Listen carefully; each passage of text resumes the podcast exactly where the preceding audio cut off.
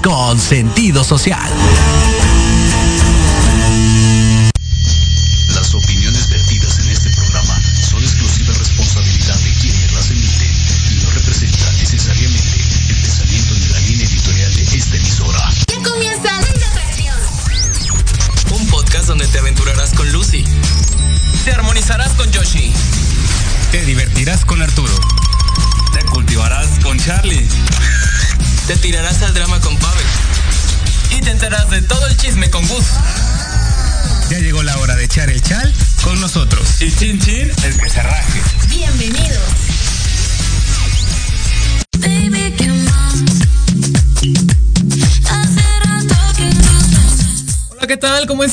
Sean todos bienvenidos a este su programa, el penúltimo episodio de Ley de Atracción. Llegamos al número 45. Ay, dice, ya- dice Jimmy, no. Ni modos. Así es, Se de esta temporada. Vamos Tranquilo. Jimmy, vamos a regresar pronto, lo, pro- lo prometemos. No, no llores, Ay, no llores. Pobre Jimmy, está ahí con su mamila. Ay, pobrecito. Pues ya estamos a 9 de diciembre, chicos. Felicidades a Shanti. Nuestro amigo Santi. cumpleaños. ¿Y quién más? ¿Venimos de dónde? De un cambio de look. Así Como es. pueden ver, nos vemos más guapos de lo que, de lo que siempre. ¿En dónde estuvimos en la mañana? Es que estoy compartiendo ahorita. Ok, yo también ayúdame. estoy compartiendo. Pero Estamos mientras- en Bluna. Fuimos a Bluna eh, Barber and Lounge. Un eh, espacio, una barbería. En la que pues nos hicieron de todo, ¿no? Un corte Bueno, de cabello. A mí un corte, a ti te hicieron facial, este. ¿no? Barba- Ay, me dijeron la del- barbita. ajá, todo un procedimiento de barba. Este. Ay, Dios, Un protocolo italiano se llama. Protocolo italiano, que es un ritual de toallas. Me hicieron un, un facial, que es el procedimiento más largo y más completo que ofrece esta barbería para que se dé una vuelta en Avenida Cuauhtémoc. Este. cerca del Metrobús y Metro Eugenia. Eugenia, ahí están. para que estén en contacto, este, sigan sus redes sociales. Están como Luna Barbería. Y tenemos también regalitos de parte de ellos. Así Un es. dos por uno. Tenemos un corte de tarjetitas. cabello. Tenemos tarjetitas si llegan y presentan esa tarjeta. Si nos contactan, nosotros con gusto se las eh, vamos manejando, se las compartimos. Y vamos dos por uno, ¿eh? De aquí a febrero tienen para ir a reservar, hacer su Así cita más que nada, porque ahorita es temporada alta. Aprovechen que viene la cena de Navidad, cena de Año Nuevo, y si quieren darse una manita de gato, con ellos es el lugar indicado. Y pues bueno, contáctenos por si quieren su 2 por 1 y demás promociones ahí con ellos también, que agenden su cita, en redes sociales están como, Luna Barbería es correcto, una barbaridad. Muy bien. MX. Saludos chicos, sí, próximamente haremos más cosas con ellos. Claro, estén atentos allá a nuestras redes sociales, Ley de Atracción MX, para que nos escuchen, nos sintonicen todos los sábados de 2 a 4 de la tarde en su programa, Ley de Atracción. Este es nuestro penúltimo episodio ya. Y bueno, pues te parece que nos vayamos a nuestras efemérides, a nuestras afamadas, nuestra afamada sección que ha existido durante las tres temporadas, los cuatro años de Ley de Atracción. Vámonos con la primera. Día Internacional contra la Corrupción. De hecho, nuestra pregunta del día tiene que ver. Y una vez se las hago. ¿Cuál crees que es la principal causa de la corrupción en México? Mira, parece como de certamen de belleza. Yo opino. Así es. Esa es la pregunta. Es la pregunta del día, pero tiene que ver con, Con la nuestra efeméride de hoy. ¿Qué dice nuestra efeméride? A ver, no- Desde el año 2003 se celebra en todo el mundo el Día Internacional contra la Corrupción, una efeméride creada por la Organización de las Naciones Unidas, ONU, con el objetivo de frenar y eliminar en todos los países miembros los actos de corrupción por parte de aquellos hombres y mujeres que se aprovechan de un cargo de poder para enriquecerse a cargo de los demás. Según datos de la misma ONU, cada año se pagan aproximadamente un billón de dólares en sobornos.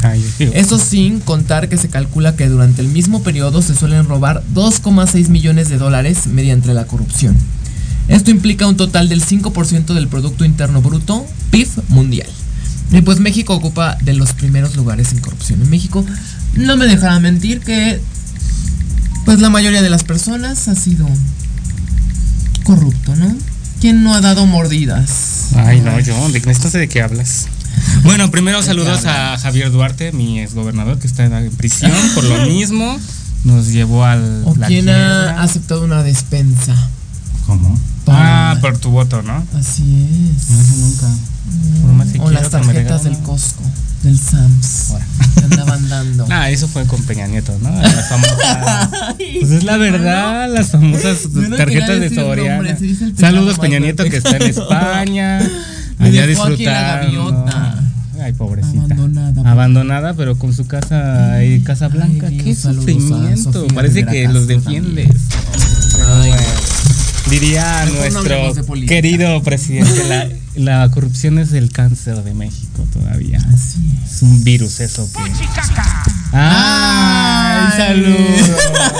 Ay, mi cabecita de algodón. Ahí está. el Saludos a mis amigos saludos panistas, aunque me odien. no, Pero bueno, bueno. sigamos. uh, Sí, ya sabemos que hablando de política, Sí, no sí, sí, vamos a no, no, no, no, no nos entendemos nunca. No se debe hablar de política. Ahorita vamos a pelear como hace ratito. Vamos con la siguiente, ¿cuál es? Día Internacional contra el Genocidio. Mm, interesante. En septiembre de 2015, la ONU decidió convertir el 9 de- de diciembre, septiembre iba a decir, No, bueno. Eh, ok, el 9 de diciembre en el Día Internacional para la Conmemoración y Dignificación de las Víctimas del Crimen de Genocidio y la Prevención de ese crimen. En, recuerdo a la convención firmada en 1948 sobre este delicado tema. Genocidios famosísimos, pues obviamente el que hizo este hombre Hitler en Alemania en la Segunda Guerra Mundial, si no mal recuerdo. ¿Qué más? Muy ha habido más fuertes. genocidios. Aparte de ese, ha habido otros no tan, tan Pues conocidos. las guerras ahorita Mm, no son directos, pero Pero sí siguen siendo. mucha gente en Ghana. En la actualidad tenemos una guerra todavía. Ucrania, ahorita todavía Israel. con Israel.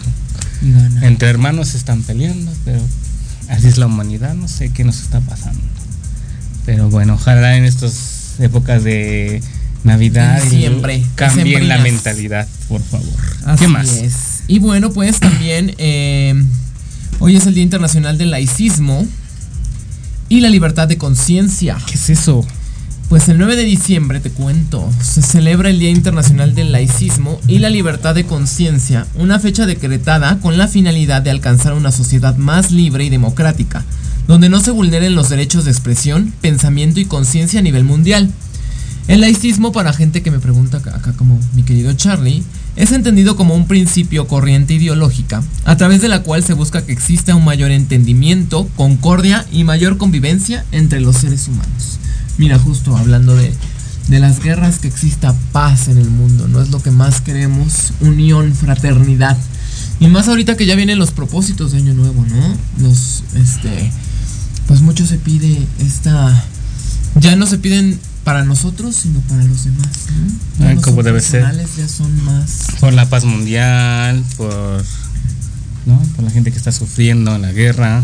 El hambre. El hambre, ahorita nuestros hermanos de Acapulco, que poco a poco ya iban este, Levantándose. levantándose. Hemos visto ya fotos y videos que ya están recibiendo turistas, así que apoyamos a nuestros hermanos. Aquí también Proyecto Radio contribuyó a esta buena causa, el acopio de víveres y demás este, medicamentos para esa gente. Y por cierto, hablando de proyecto, tenemos Me acordé, justamente, que tenemos una fiesta el próximo, 21 de diciembre en las tortugas. para recibir un premio o no. Ahí apóyenos, por favor, síganos viendo, compartiendo, porque queremos ser de los 10 programas más vistos y escuchados de la cadena. Que nos hagan la gatada como en Miss Universo. de que, ay, el premio es para Lady. Ay, no nos equivocamos, es para la competencia. No, no, no. Ay, Jimmy, hey, te Estuve encargo hablando que con venga bien nuestro el querido director Jorge Escamilla y nos dijo que eh, son 55 los programas que ha habido en este año. Ay, Entonces, es mucha la los competencia. 10, imagínate, sería un ya privilegio. con el que nos den el décimo, mira, Nos conformamos. bien agradecido. Y un saludito a Nanda también, que no va a poder estar con nosotros sí. este programa, Mi pero amor. Nos vemos el próximo sábado, que es el último episodio, el Sí. cierre de temporada, con un invitadazo relacionado a la. Navidad Nos viene desde. y del Polo Norte. Es lo Polo único que podemos Ya se escuchan Ya. los cascabeles. El cascabeleo diría la a burrita burrona. redes sociales para enterarse de más. ¿Y qué más? Y justo también Mi tenemos, hoy vamos a hablar de VIH. Ya está nuestro invitado allá afuera. Adrián Salas, de la mexicana. El primero de justo diciembre. este mes es dedicado al No, el primero de diciembre es todo el mes, ¿no? hay que, todo el hay año que debería ser- de naranja. De, de naranja, de rojo. Ah, sí, perdóname, de naranja, rojo. y- es que Movimiento Ciudadano. De naranja es de Se violencia, quedaron sin su fósforo. Qué pena me da tu caso, sé, pero bueno. Samuelito, te quiero. Saludos a. Samuel. Y Pero por bueno, último, este tenemos el Día Mundial de la Informática saludos a los hackers que hackearon nuestra página Hola. también. Y a los haters también.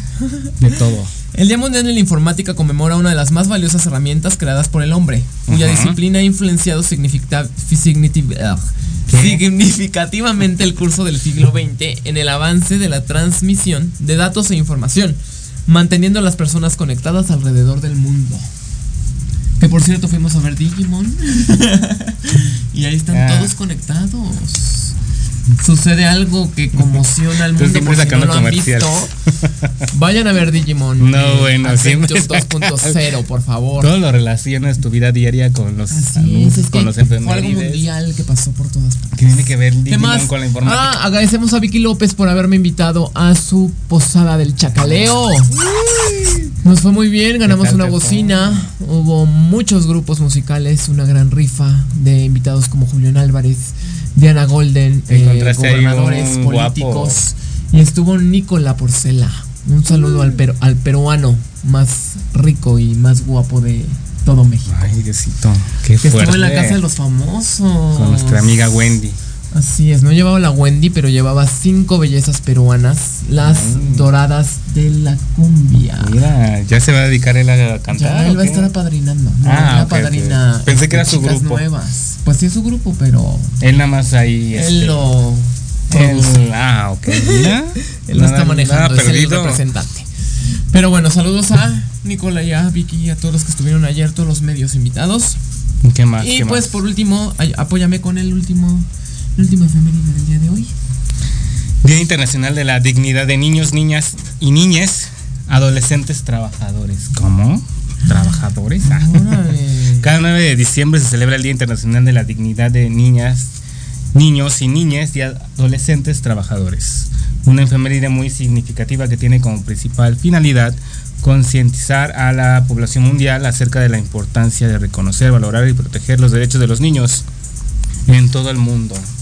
Porque ellos deben estar en la escuela y no en los trabajos. Así Ahí es, donde hemos de hablado estar. de este efeméride en la que explotan a los niños o los utilizan para ciertos mercados que no deberían de estar, ¿verdad? O sea que no es niño debe estar jugando, no es conociendo, disfrutando su niñez. así. no debe estar trabajando. Que bueno, a veces por la necesidad de las familias lo hacen, ¿no? Ellos con, pues, con- hacen su esfuerzo por ayudar a la familia, pero pues eso ya es tarea de nuestro Pero pues gobierno. no tienen ni la obligación, porque eso es no tienen ni la conciencia a veces. No por eso luego así, se ¿no? hacen malvados como el niño que mataron en la Gustavo Madero, que era narco y tenía 15 años. Esa fue una noticia nacional. O sea, ese niño debe, en lugar de que estuviera estudiando, andaba metido en malos pasos y cómo acabó. Muy, muy mal. Entonces hay que fijarnos más en nuestras infancias. Así es, recuerden que tenemos nuestra pregunta del día. ¿Cuál creen que sea la Mm. causa principal de la corrupción en México? Y justo también tenemos una invitación que nos hace Daniel Delgadillo, hijo de Fernando Delgadillo, un gran trovador mexicano. Nos invita a Peña el Sapo Cancionero el próximo 15 de diciembre a las 8 de la noche. Se hacen las reservaciones por WhatsApp 55 47 98 39 56. Repito, 55 47 98 39 56. Es en Avenida Circuito. Carlos Arre- Arellano, 8, primer piso, Ciudad Satélite, en Naucalpan de Juárez. Ahí va a estar presentándose Daniel Delgadillo y Jonathan Escoto. Recordemos que lo tuvimos aquí al principio de la temporada. Correcto. Lo estuvimos entrevistando Nos y nos también. manda esta invitación. Y también nuestro querido Alex Santillán nos invita. Tenemos pases Para el dobles teatro. para el teatro. Ahí al rato vamos a andar ahí si quieren vernos. Así es. O nos quieren autógrafos. acompañar. Los vamos a. Ah, ayer fue muy sonada. Tengo que quemar a Violeta Isfel que cobra sus saludos. Entonces, este, vamos a estar ahí cobrando saludos también, también nosotros, ¿por qué no? si nos ven. Está inventada por cinco seguidores que tiene en Instagram y quiere cobrar. mil. Sí. Pero bueno, Bueno, pues Pepe Suárez El- presenta ajá. al Averno, Los Pastores, la pastorela cómica del momento. Está la Pepis, Pepe Magaña, Excelsa, Bárbara Torres, el tío Carlos, Carlos Ignacio, Art Angelado, Pepe Suárez, Virginia del Chimichurri, de Cero en Conducta, Chamila Cohen, que también tiene su OnlyFans, le va muy bien. Homerito, Homero Perru- Ferrusca, Olga Sana, Betina Salazar y el compayazo Umtú Ramírez. Tenemos hoy sábado a las 8.30 boletitos ah, para que se vayan en el Teatro 11 de Julio en el doc- Doctor Vertis Narvarte. Justo acabamos de ir por allá. ahí vamos a estar. Vamos a regresar. Entonces, cinco pases dobles. La dinámica está en nuestro Twitter. Recuerden, este nada más tienen que eh, dar RT y compartir. ¿Y cuál es nuestro Twitter? Bueno, ex. Ley Atracción MX sin el D. Ley Participen Atracción y sus MX para que participen y pues Nos veamos al rato, ¿no? Ahí vamos a estar Así disfrutando de es, esta magnífica obra, La Pastorela. así es y estén interactuando con nosotros porque vienen muchas sorpresas. Más regalos, siempre andamos regalando. Bluna-barbería, recuerden, para hacerse faciales, depilación de nariz, cejas, eh, este, orejas, diseño de cejas, limpieza de cejas, Limpieza de mascarilla, orejas, mira, black mask, efectos de color, de fantasías sombríos, teñido de barba, cabello. ¿Mm? Mira, te la pintan como ciertas figuras también, luminarias, celebridades como yo. ¿No te la Jimmy? inventada. Avenida Cuauhtémoc 997, les debía la dirección. Colonia Narvarte Poniente, en la alcaldía Benito Juárez. Código postal 03020 en la Ciudad de México. Están en la mera esquina, en un edificio gris, Ahí, pero ahí están anunciados, ahí se ve todo de cristal, muy bien ubicados. Sí, la muy bien atención, atendidos. saludos, saludos a Mucha amigos. cortesía. Nos sirvieron cafecito. Muy amables todos, ¿no? Lo que gustes. Incluyentes de la comunidad. Así es, de todos, aceptan. No había- binarias también. Había celebridades también de la política, artistas, atienden a todo el mundo. Dana Paola es una de ellas. Eso no se dice, es secreto, nadie sabe qué va. Secreto a voces. No, pero es importante mencionar, ¿no? Que, Claro. por algo van, ¿no? Y que es muy buena la atención. Así es. Así es. Muy Tan- bien. A toda la familia, desde chicos, grandes, hombres, mujeres, atienden a todo el mundo. Ay, Instalaciones mandando saludos de a toda la familia. Así es. Allá en Veracruz. Orizaba. Saludos a la familia. Así Pero es, bueno. A toda la república que nos esté escuchando y fuera. Dentro y fuera de la ciudad. ¿No? Es correcto. Muy Y bien, pues, vámonos a un corte ya, ¿no? porque ya vamos a Llega pasar a nuestro invitado. Y tenemos invitados de una. eh, De un una cabaret. obra cabaret. Mero anti- mole. Antipastorela. Mira, Las pastoras. vamos a ir a ver- María y María José, las pastoras al placer. Vamos a ver una pastorela y después una, Una antipastorela. Muy bien, pues Tipo estamos. Vamos. Estamos.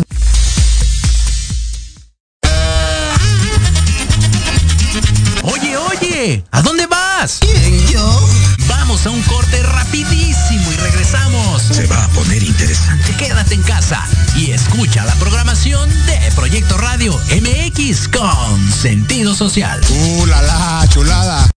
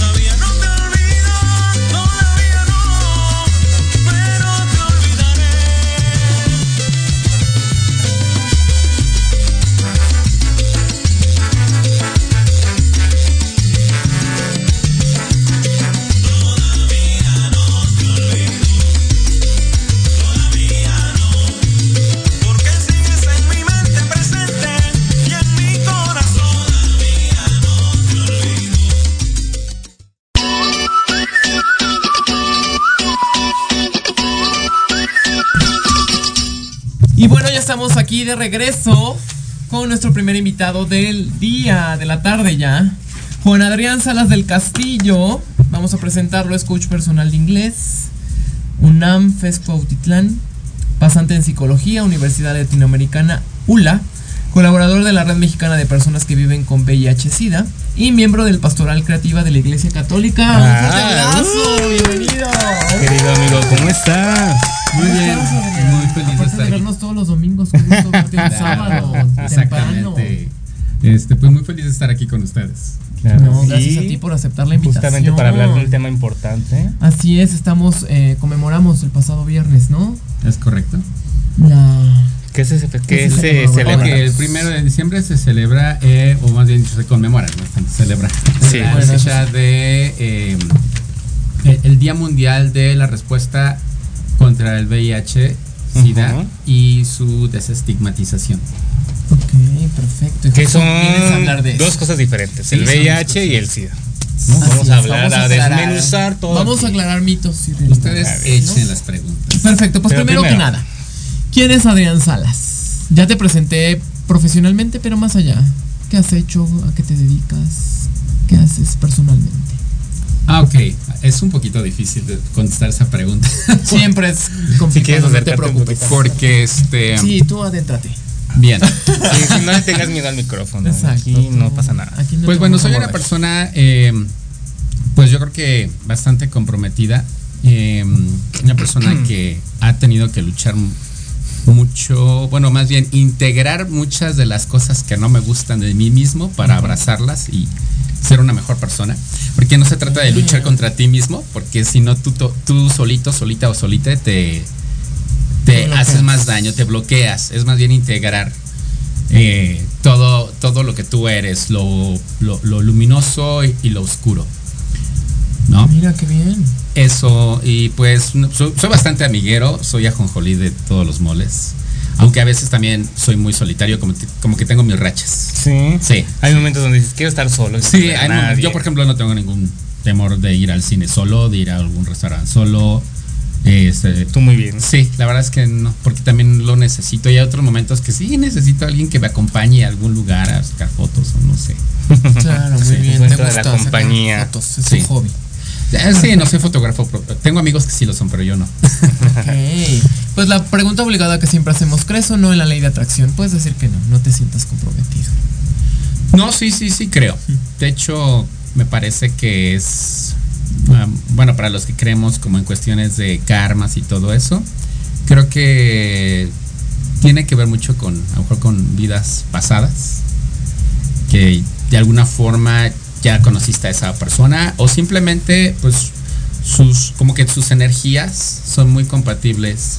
La energía de otra persona con la tuya puede ser muy compatible y y se pueden dar muchas, muchos tipos de relaciones, hasta de trabajo, no, no únicamente amorosas, ¿no? De amistad, que ni se diga. Ok, Sí. muy bien. Me gusta. Perfecto. Pues ahora sí, cuéntanos, ¿qué es el virus de inmunodeficiencia humana? Conocido como VIH. Sí, ok, el virus es una, bueno, como su nombre lo dice, es un virus que va pues deteriorando eh, progresivamente, no es algo que te dé así de la noche a la mañana, ¿no? Eh, va debilitando tu sistema inmune, ajá.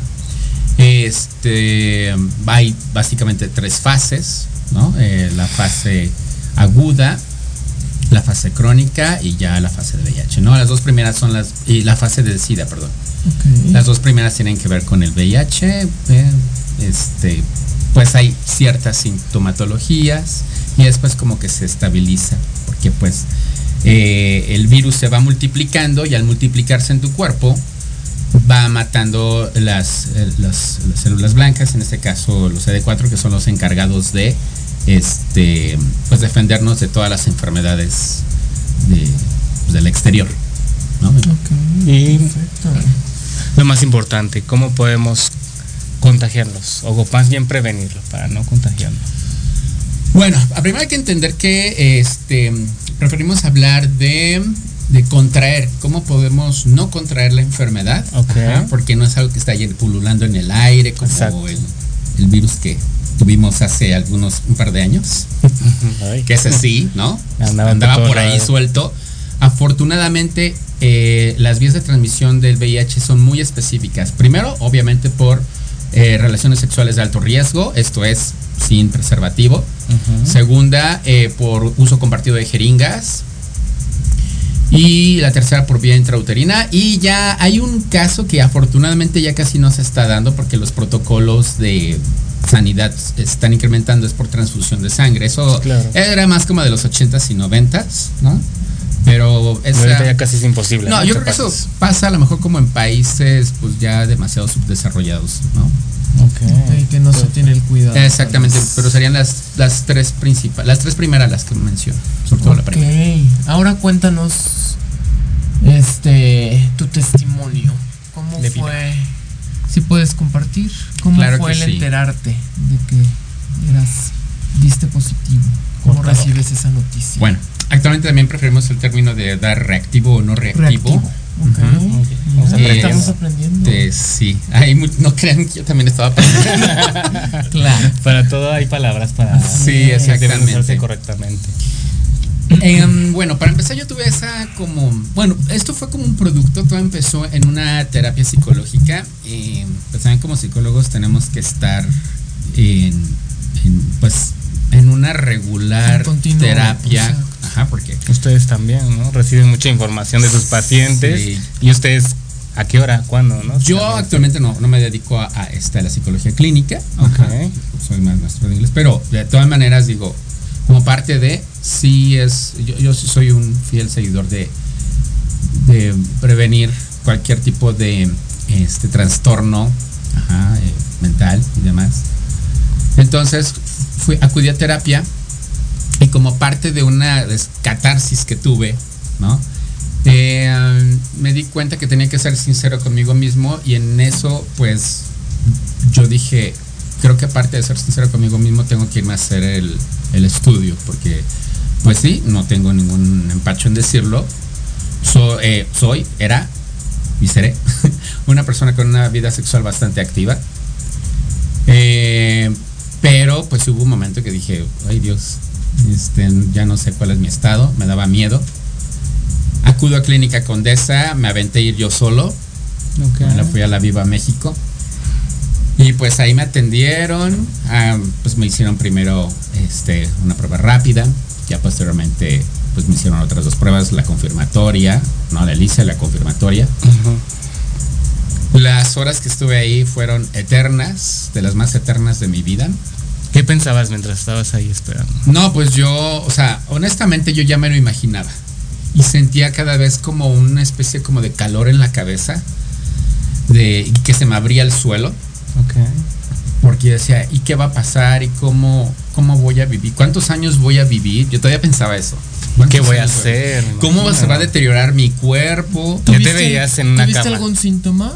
Así que fueran como los más comunes para que la gente también Eh, pueda sí. identificar. Mire, no hay una sintomatología igual para todos. Claro. Ajá, Ok. porque de hecho el virus VIH pues tiene diferentes cepas, ¿no? Entonces dependiendo como de la cepa, Algo viva. este, pues yo creo que también este, te da diferente sintomatología y también cómo estés tú, ¿no? Eh, yo tuve pues como ciertas diarreas que ya eran constantes. Si eso no es normal. Esto no es normal. Eh, yo no empecé a bajar de peso, más bien fue eso, las diarreas y sudoraciones nocturnas. Así alguna vez me despertaba como empapado, ya cuando vi es porque es uno de los síntomas más comunes, ¿no? Dije, aquí ya hay algo mal. O sea, de ahí despertó tu necesidad de Sí, tengo que ir a hacerme sí, los dije, tengo que hacerme la prueba porque dije, no, pues, vamos, lo que sea será. ¿A los cuantos como o sea, en- cómo decirlo, o sea, cuál fue el plazo que tú tuviste esos síntomas, esa sintomatología? Ah, bien a bien ahorita ya no lo recuerdo, habrá sido algunos meses. Y, y ya posteriormente, bueno, lo supe que cuando, cuando me dieron mis resultados, ya con la prueba de Western Blot, que pues es la más, más fidedigna al respecto, pues ahí me dieron, me dieron mi conteo de, de, de- de copias del virus y tenía algo de 3000 y cacho. Y me dijeron, bueno, realmente estás bajo. Al parecer fue algo reciente, uno o dos años atrás. Ok. Sí se puede saber exactamente. Sí, exactamente, ¿no? Y, y es muy, muy. No es porque únicamente uno tenga la. como. pues, este, tiene relaciones así sin nada, es porque muchas veces se rompe el condón también. Claro. Por no saber usar, por ejemplo, lubricante y. ¿No? Y también si tenemos algún este fuego, ¿no? O alguna este ¿cómo se ¿Herida? dice? herida en la boca y Ah, sí, oral sí. y todo eso. Aunque es el de no, es tan alto el riesgo, pero pues obviamente. hay una sí. probabilidad- Exacto, Sí, hay una ¿no? probabilidad. Sanguínea. Ok, bueno, de ahí estabas esperando. Ay, sí, bueno, ahí estaba esperando y ya cuando me mandan a hablar, me pasan a un cubículo Ajá. y me dice la consejera, una consejera muy joven, no sé cómo se llama, pero le agradezco lo que hizo por mí. Me dijo, pues mira, no tienes sífilis, no tienes, no saliste reactivo a sífilis, no saliste reactivo a gonorrea, no saliste reactivo. Y yo ya como un eco, bla, bla, bla. Pero como me dice, pero si saliste reactivo a VIH. En este momento sí sentí como si me hubiera caído una bomba me hubiera explotado aquí. Y yo ya que seguía hablando y hablando y hablando. Y tú ya no estás. Y ya me acuerdo que me dice. ¿estás bien? Y le digo, no, no estoy bien. Ah, No estoy bien. ¿Qué pasa en tu cabeza? Ajá. Digo, pues me siento, me siento tonto. Esa fue mi primera reacción, me siento tonto. ¿Tonto? ¿Por qué? Le digo, porque yo estudiando psicología, yo sabiendo muchas cosas, no me, no me protegí. A pesar que varias veces tuve relaciones sexuales con protección. Pues alguna hubo ahí que, pues sí, ¿no? Como dices, se te van las patas. Claro. O que se rompe el condón. Y pues en alguna de esas fue. Digo, pero yo no, yo no responsabilizo a nadie. Eh, fue mi error, mi fantasía. Eh, digo, es que ahorita ya le pongo humor, pero en ese momento. Sí, andabas. ¿En ese momento tenías pareja? ¿Eh? ¿En ese momento tenías pareja? No, no tenía pareja. No, no tenía pareja. ¿Y tú no llegaste a pensar quién pudo haber sido? Sí me cruzaron algunas personas por la mente, pero dije. Ya no o sea, le ni al moviste. caso. Ni al caso, ¿no? Porque Ok. aparte ni siquiera tenía contacto ya con esas personas. Muy bien. ¿no? Y me dijo. Que, y ya mi reacción fue de. Es que me siento tanto, me siento culpable por esto, por mí mismo, porque yo me lo causé. Dice, bueno, me da gusto que no le estés, no estés responsabilizando a nadie. Segunda, eh, lo que me preocupa es por qué te sientes así. No, la, el VIH existe como existe cualquier otra enfermedad. Segunda, imagínate que te hubiera yo dicho, ¿sabes que saliste no reactivo a nada? ¿no? Y tú sales bien contento, bien campante, cruzas la calle en ese momento, tú por andar tan contento, en ese momento que te viene un carro y te atropella, y ahí te quedas o te quedas paralítico, Ay, te toca una bala perdida. Un asalto. Lo que quiero que entiendas es que, exacto, No tenemos la vida. la muerte y la vida están danzando En todos lados. en todos Es lados. Una línea muy delgada. Es una línea muy delgada. O simplemente llegas a tu casa, tienes un mal golpe, te caes en la regadera y ahí te quedas. Así es. Como este Benito. Benito Castro. Castro. Estábamos viendo la, es un capítulo, ¿no? Que él en su casa se cayó y ahí se murió. O sea, no sabemos pobre. muchas cosas, Y- no accidentes que pueden no tenga pasar. su santa. Pero bueno, de ahí Y pues bueno, ya, ¿Qué procedió? y ahí fue, dije, bueno, ¿y ahora qué va a pasar conmigo? ¿Me voy a morir? ¿Cuántos años me quedan de vida? Dice, a ver, eso ya no, ya no y estamos le decía, en- mi, hijo, cálmate. ¿No? ¿Eso, ¿Eso cuándo fue? Hace. En el, ¿cuánto 90 tiempo? y, en el 98, no, no es cierto. Ay, ay, Dios. ¿cuántos años tenías? No, en el 2018. Apenas, no Apenas. mucho, Sí, no, no ok. tengo mucho. Perfecto. Pero dices que, o sea, las la relación de riesgo que puedes tener puede ser un año, dos años, mucho tiempo. Pueden pasar hasta 12 años. Sí, tú puedes ser portador y nunca saberlo. Exacto, Porque nunca sí, hay ¿no? síntomas así inmediato. Sí, porque en la fase aguda sí te pueden dar muchos síntomas, ¿no? Como erupciones cutáneas, este, Mm. algunas aftas. Adelgazar eh, así. De repente sí te bajan las defensas porque pues sí, de repente el, el virus te da con todo, ¿no? Y una gripa te tira. Una gripa, cama. yo no recuerdo haber pasado por eso, a lo mejor lo pasé pero no recuerdo. Y ya después el virus se va multiplicando más lentamente, que es la segunda fase.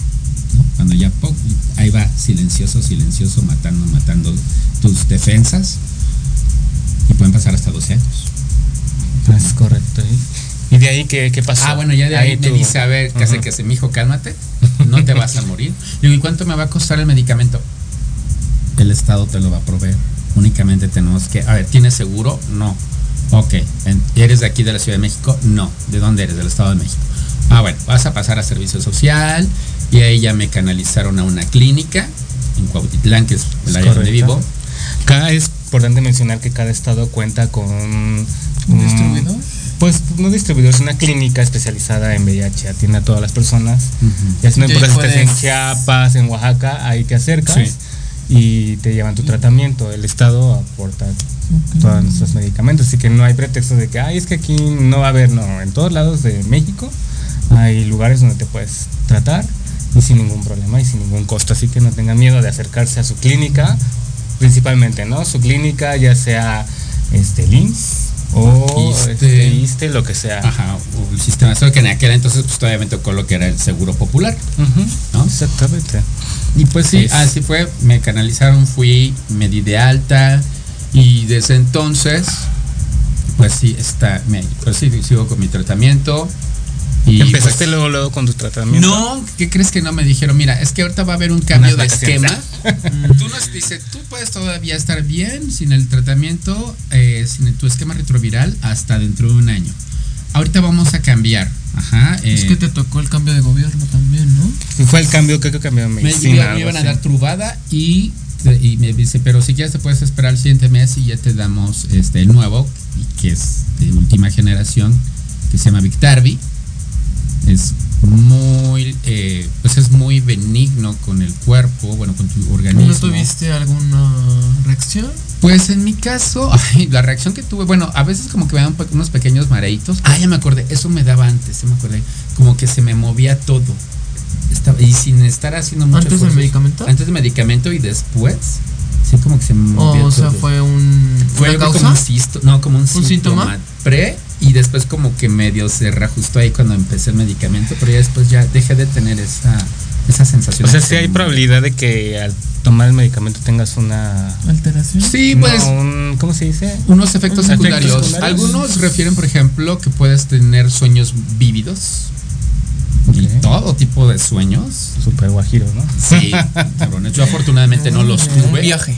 Yo no los Como tuve. si tuvieras un- Pues al final es droga. Pero el efecto más, más común es el que te da mucha hambre. Y entonces tienes, darle. en, en eso, pues sí tienes que tener mucho cuidado. Yo actualmente estoy con un nutriólogo especializado en, en poblaciones es- este, especiales, valga la redundancia, y este, pues me da un plan de ejercicios y de alimentación para que no esté yo comiendo cualquier cosa, ¿no? Porque al estar comiendo grasas, pues sí, el medicamento está bien, pero si empieza a comer grasas, entonces ya se convierte en algo hepatotóxico. Esto es que hace, esto perjudica a la, a la función del hígado. Entonces tengo que tener mucho cuidado con no estar comiendo Tanta grasa. tanta grasa y, ¿no? y otras cosas, ¿no? Pues que eso deberíamos de cuidarnos todos en la alimentación. Finalmente, Dime, sí. mis Ah. gorditas. Pero bueno, ese es otro tema. Oye, yo tengo una pregunta. En este proceso de que fuiste a Clínica Condesa, que son especialistas en, a tu clínica, por tu domicilio, ¿tuviste algún momento donde te sentiste incómodo? ¿Cómo fue el apoyo de, de parte del personal? El acompañamiento. Exactamente. Pues el acompañamiento fue en Clínica Condesa fue muy bueno.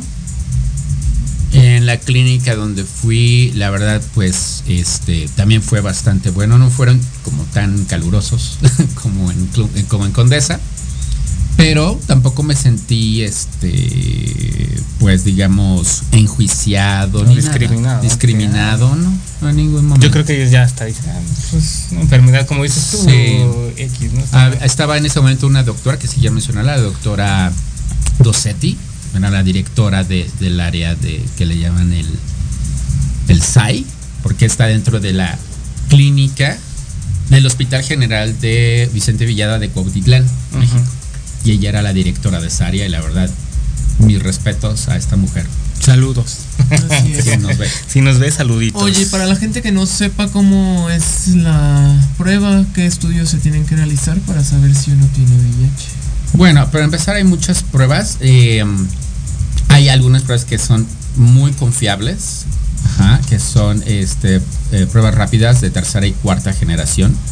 Ahorita la verdad no me acuerdo bien y no me gustaría a- a abundar mucho en esta parte porque no estoy ya muy enterado de esto, pero son pruebas eh, 100% confiables y que puedes saber tu resultado. Las famosas pruebas rápidas. Son sanguíneas. Sí, te pinchan el dedo, Ok. como las de Ah. diabetes y eso y ya. Ajá, hay una tira y...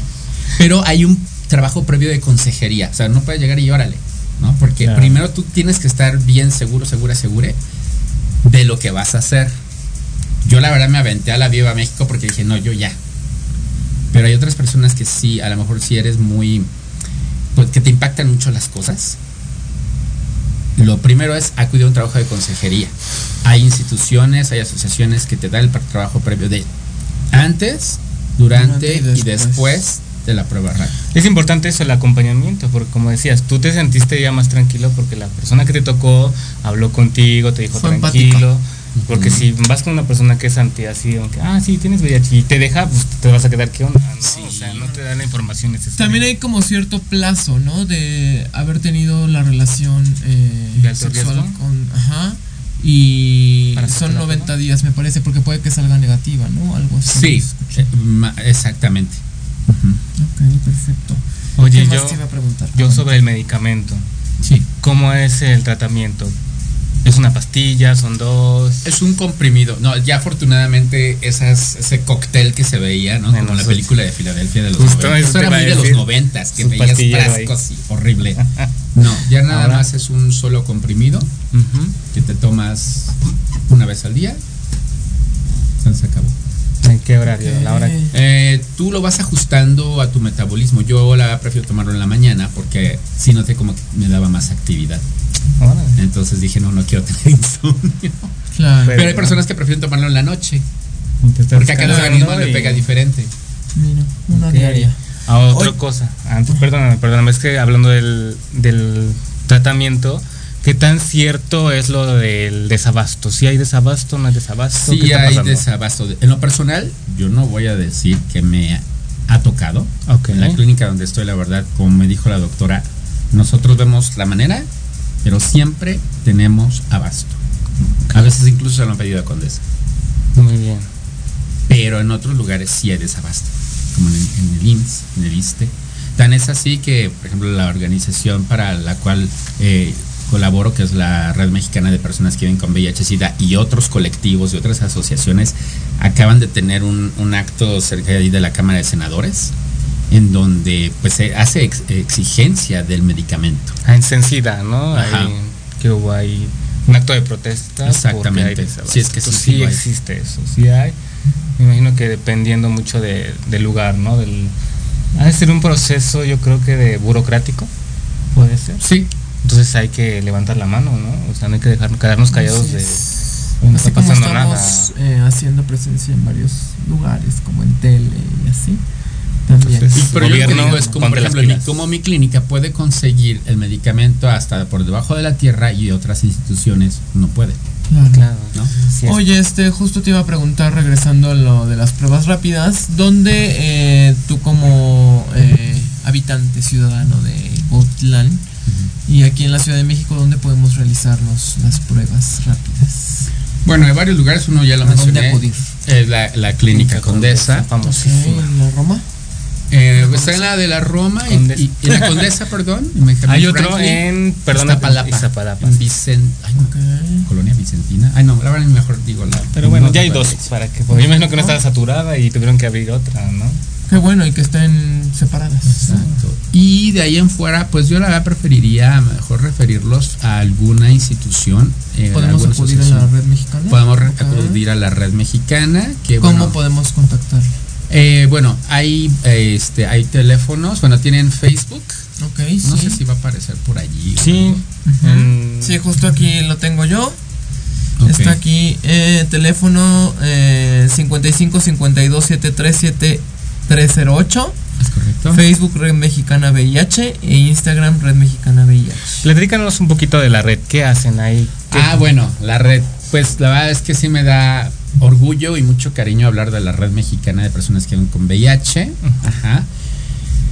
Porque es todo un, un- un cuerpo de, eh, de personal de salud y de aliados, aliadas y aliades, ajá, que se- donde brindan eh, asesoría, bueno, no asesoría más bien, atención médica, atención psicológica, tanatológica, eh, también este, se dan talleres eh, y ah, también hay nutrición y, um, eh, y, y se, y se pueden realizar ahí las pruebas de eh, detección rápida de VIH, sífilis, gonorrea, este, hepatitis B y C. Este, y bueno, también tienen un grupo de, de autoapoyo para personas que viven con VIH. E incluso también han participado en campañas ajá, de defensoría de derechos de chicas trans. Ok. Entonces es una es una actividad, es un ejercicio muy diverso que se practica o que se lleva a cabo, mejor dicho, dentro de la red Es mexicana. una red, pues vas conociendo, me imagino, a más personas. Justo yo te quiero preguntar cómo es que llegaste a la red mexicana y cómo nace tu interés de ayudar a gente como tú con VIH. Ah, bueno, pues porque estaba ya en, en mis últimos semestres de psicología. Y precisamente mi terapeuta que me estaba dando este, terapia en ese momento, él colaboraba con la red mexicana en el área de psicología. Y me fue que pues ya me refirió y allí empecé a, a colaborar en algunas cosas, ¿no? Este, Que tuviste la iniciativa, porque puede uno tener VIH y decir, no, pues tú arreglalas tú solo. ¿no? Sí, yo, No, y yo ya- me veo por mí y los demás que se es- ahí fue donde he aprendido muchas cosas y digo, aún así yo me siento en pañales porque todavía me faltan muchas cosas más por aprender, por hacer, en comparación de las personas que están ahí. Quiero mencionar el trabajo de- del director, eh, Javier Martínez, ah, Melken, Sasha, David Martínez y bueno, muchas personas que... Angélica que está en recepción. Tus ángeles. Sí. todos Yo creo que también el punto Carmen. importante es compartir el mensaje, ¿no? Volvemos a lo mismo a la no ser, este, egoísta. la- exactamente, la desinformación que hay en la sociedad acerca de las personas con VIH. Porque ya luego luego dicen, ay, es sidoso, ¿no? O sea, sidoso Ay, es, no. Esa es una palabra que ni se debe de usar, ¿no? Pero, o sea, informar a la gente qué es el VIH, cómo evitar. Es que muchos, por ejemplo, este, ya generaciones mayores, pues lo vivieron de cerca y de los fue muy 80, diferente, ¿no? claro, otro Sí, tipo de mentalidad. la- Sí, la ya tiene VIH y ya se va a morir, ¿no? Exacto, No, ya. ni siquiera dicen VIH, lo relacionan con SIDA y ya es mortal, ¿no? Pues justamente, bueno, antes de que A continuemos, quiero sí. hacer, investigué un Un poquito paréntesis. sobre, porque a veces pensamos que la gente de la comunidad es la que contrae más, pero ¿qué creen? Ah, no. Estadísticamente, ahí va, y datos del gobierno. En 2021 se estimó que México tenía la prevalencia del VIH del 0.2%, lo que significa que cada tres de, perdón, que, que tres de cada mil personas viven con VIH. Y ahí viene lo más importante. De las 340 mil personas que se estima viven con VIH en México, 60 mil corresponden a mujeres adultas. Dice, en México se han notificado, eh, se han notificado de manera acumulada de 61 mil 55 mujeres viviendo con VIH. Esto representa el 18.6% total de los casos. O sea, hay más mujeres que O contraen sea, la ambos, enfermedad. pueden- ambos sexos son portadores. Así es, o sea, no importa. No es como el virus del papiloma humano, ¿no? Pero, ¿qué está pasando? No sé si tú me puedes ayudar. Lo que yo sé es que, por ejemplo, hay desgraciadamente hombres que pues nunca no les gusta usar el condón, que porque no. Entonces, eh, pues obviamente se acuestan con alguien que sí es portador y llegan a sus casas y obviamente con sus y mujeres. empiezan a contagiar y por eso Y son más mujeres. O son, este, ¿cómo se dice? Y son personas heterosexuales, o sea, Son no tenemos el Qué de, que bueno. de las personas gays contraen, no. Es, aquí está la A estadística. todos por igual les pega el VIH, ¿no? Así es. No ¿Qué importa a que seas amigo? gay o. Qué bueno que mencionas esta parte porque se tiene la creencia. Y me acuerdo de una campaña en los 80s y 90s que se decía, esta es una enfermedad exclusiva de los homosexuales. Claro que no. Claro que no. Eso fue algo eh, producto de la prensa amarillista de- del sistema de, ese- de esa época. Ujú. Ok, y es- como bien dices, pues es que como yo esposa le voy a pedir a mi marido que se ponga condón, Claro. pero resulta que el marido pues tiene su segunda, tercera, cuarta y enésima casa. Así es. Vamos a ser Su honestos. capilla y su catedral. Esa parte de que los y, y aquí sí quiero hacer mención, de que todos los LGBTIQ más somos promiscuos, Mm, perdón, no es cierto. O sea, todos fama, somos ¿no? humanos, y sobre todo los hombres en general, pues somos más, digamos, más promiscuos que las mujeres. Vamos a hacer, vamos a hablar a calzón quitado, como Así decía es. Anabel Ochoa. Pero abarca todos los grupos, ¿no? Exacto. Entonces, No binarios también. Entonces, pues por eso se están dando casos de no nada más de personas, de, de mujeres que están saliendo reactivas a VIH, amas de casa, sino también hijos que ya vienen con VIH. Que durante el embarazo, ¿no? Exacto. Se- se que afortunadamente transmite ya hay tratamientos eh, pediátricos para, para que el niño no Pero hay algo que quiero hacer mención ahí. Actualmente una persona que lleva un tratamiento con VIH, ya sea que uno o los dos en la pareja, me refiero de hombre y mujer, sean eh, vivan con VIH, el niño puede eh, puede este, nacer ya libre del virus. Ahí viene también lo importante mencionarlo detectable y no indetectable. A ver, Exacto. platícanos un poquito Ok, más de ¿qué eso. es eso? Bueno, el, el lema de ahora es indetectable igual a intransmisible. ¿Qué quiere decir esto?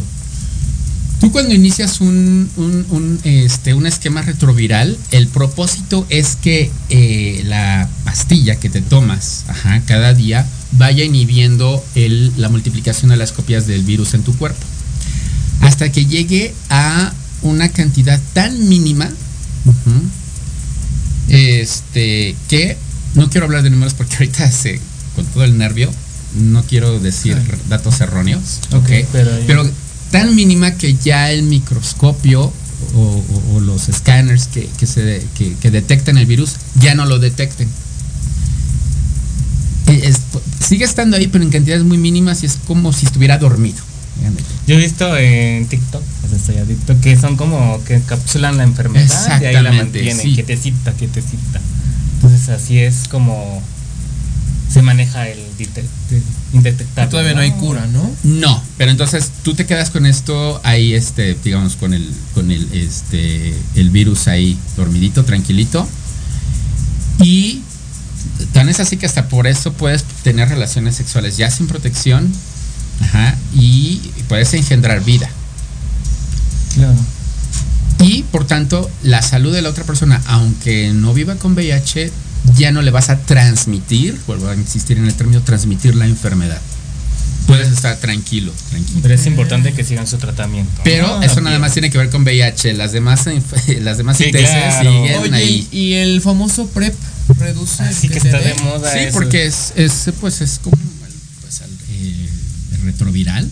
Ajá. ¿Sí funciona? También O sea, Sí, funciona, claro que sí como- funciona. Claro que sí funciona, nada más que pues no nada más es que, ay, pues llego, quiero mi prep, tienes que ir, por ejemplo, a Clínica Condesa, que te hagan unos estudios, a ver si eres no candidato. dan tan fácilmente. ¿Y ese cómo se toma? ¿Antes, después de la relación de alto No, riesgo? eso es algo que te tienes que estar tomando también. Ah, como un tratamiento como ya un de tratamiento, Ah, mira. sí. Ya por último, Adrián, compártenos eh, cómo ayudar a personas que reciben un diagnóstico. Me dijiste que positivo, no se dice que sean reactivas. ¿Qué, qué nos puedes decir? ¿Qué, ¿Qué les aconsejas? Bueno, actualmente la, el, peor enemigo, o más bien lo que está eh, minando a la enfermedad no es la parte clínica, sino la parte social. Es decir, el sidoso, la sidosa, ¿no? Es el estigma. Creo que ahí nosotros, cualquiera de nosotros con o sin VIH, tenemos que poner nuestro granito de arena para entender que indetectable es igual a intransmisible. No corre ningún riesgo si te doy la mano, si te beso, si tengo relaciones Claro. sexuales contigo, porque no te va a pasar nada. Claro, no En son cambio- leprosos. Exacto, no somos leprosos. No. Ay. Ya, de que hay compartieron el mismo vaso. No pasa nada. No pasa nada. No pasa nada. Perfecto, pues muchas gracias Adrián por habernos Pasó bien acompañado, rápido por el haber estado tiempo. aquí. Ay, sí. Ya ves, se pasó rápida. La fueron más de media hora. Todavía se quedan muchas cosas ahí. Sí. Así es en el tintero, pero pues más adelante hablaremos. Esperemos tener a alguien de Red Mexicana para que Sí, para la próxima. especialista en el tema para que nos este, Y no exactamente dudas tiene que ser diciembre, ¿no? Eh, todo el año podemos Claro, hablar de ah, este claro. tema. Así es. En el Pride es el chiste, ¿no? Que hablemos siempre. Pero sí, no regresarás para- ni tabús, ni- Claro. Aclarar más dudas. Sí, aquí te esperamos. Muchas gracias, Adri. Vale. Y pues nos vemos mañana. Ah, Haciendo el comercial. es. Porque ya hay misa de la la inclusión, inclusión. ahí estamos. en la bola de insurgentes, en Mercaderes, San José Insurgentes. Ahí estaremos a las 6 de la tarde. Y Muchas pues bueno, vámonos a un corte y regresamos porque acá Jimmy ya me está cortando.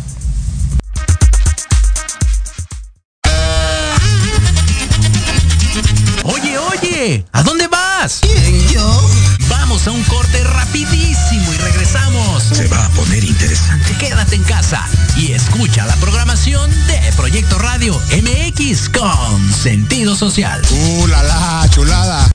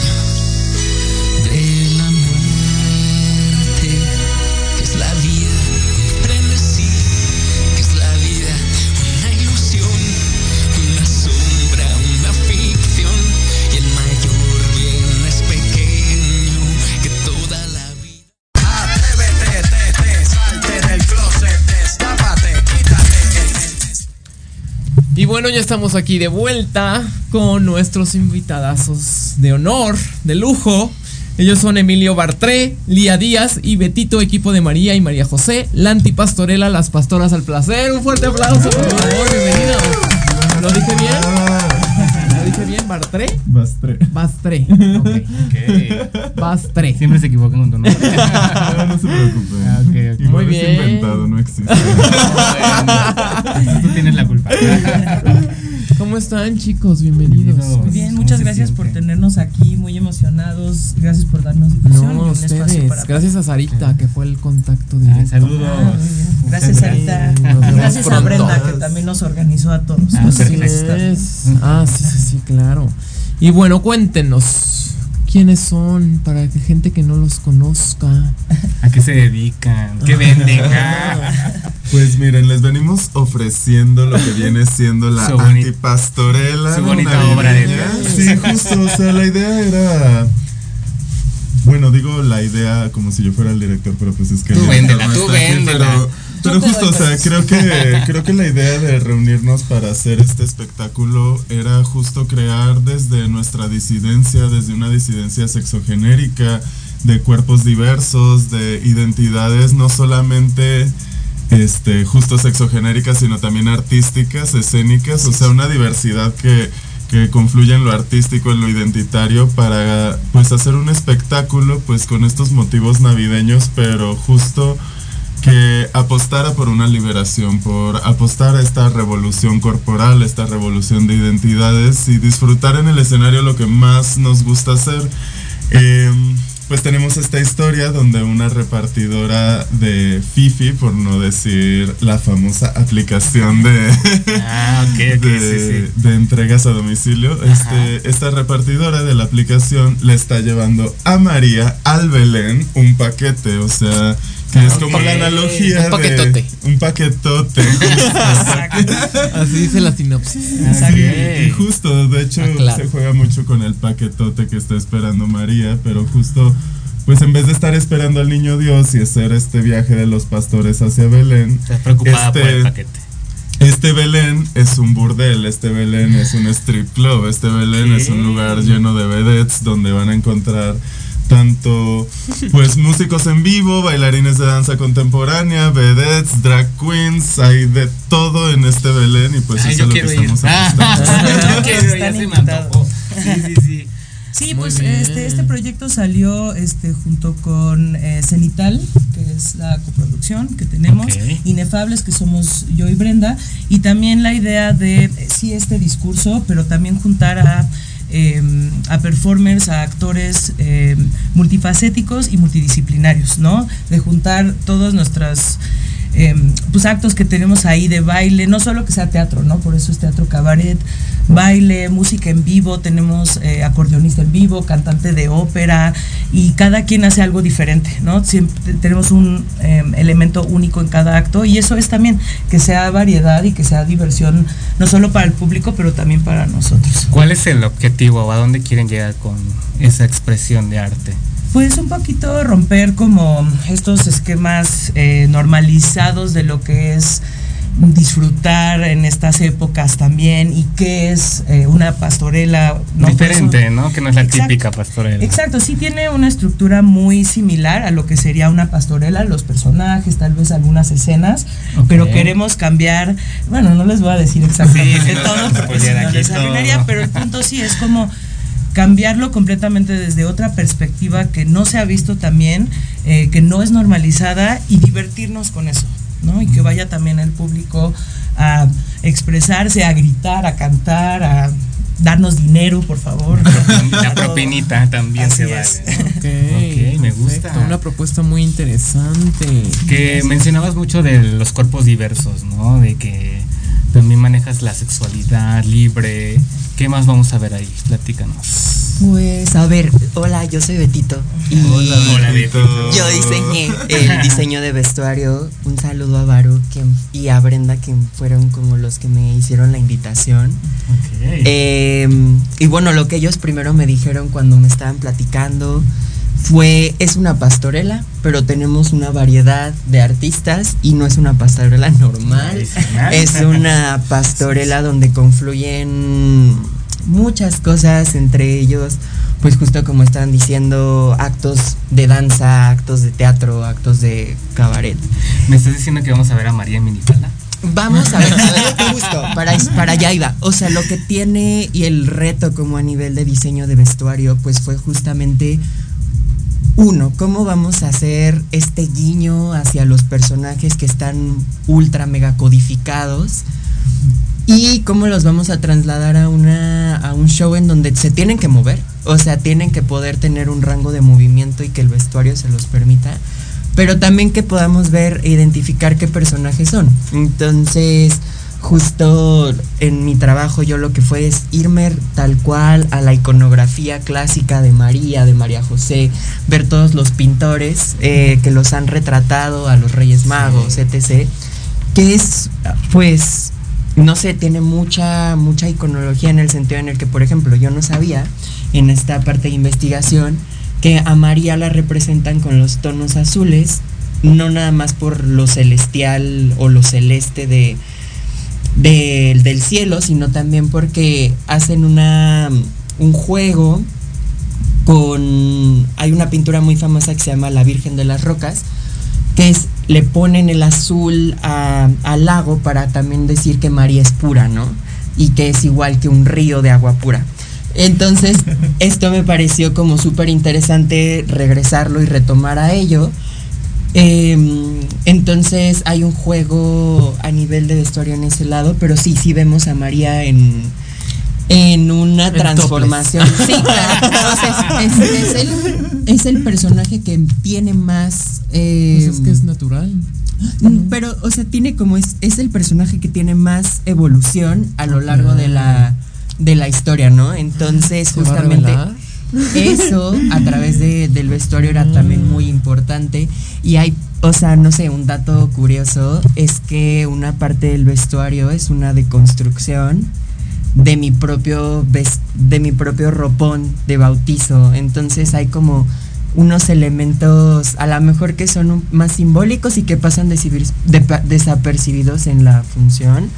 Eh, también hay una pieza que a mí me encanta que es un arnés que está hecho con un lazo de matrimonio. Entonces, hay, hay también esa parte un poco artística dentro del diseño de vestuario. Me gusta esa parte estudiado, ¿eh? Yo- No es no Sí. diseño nada más porque sí. Yo quiero decir que he trabajado por muchos, muchos años en el teatro, ya más de 15 años en, en escena y debo de reconocer lo impresionado que me ha tenido Betito desde el día uno que lo conocí, o sea, con su vestuario, estas cosas que cuenta del arnés, o sea, cómo mezclas la putería con lo sacro, con lo puro y cómo lo conviertes para que se lea y, y es una cosa no solamente a nivel como de idea que está bien, es bellísimo lo que hizo Betito, así Es bellísimo.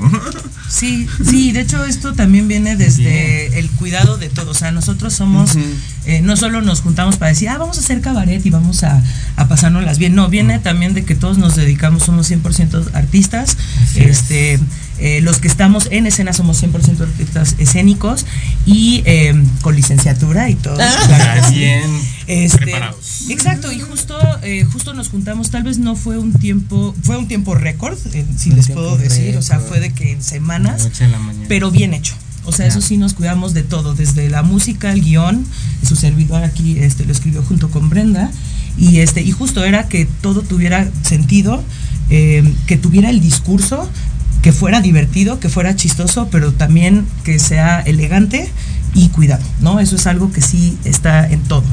Ahorita que dices que tú te, te enfocaste en escribir, no llegó por tu mente, es que ching, voy a hablar de la pastorela y es algo muy católico, algo muy conservador. Sí. ¿No te dio miedo así de, ah, pues ya lo hago? ¿O, o- o cómo vas a tratar a esas personas Claro. que lo van a ver y, ay, Sí, les cause bueno, algo, ¿no? eso siempre está, bueno, siendo también del Estado de México.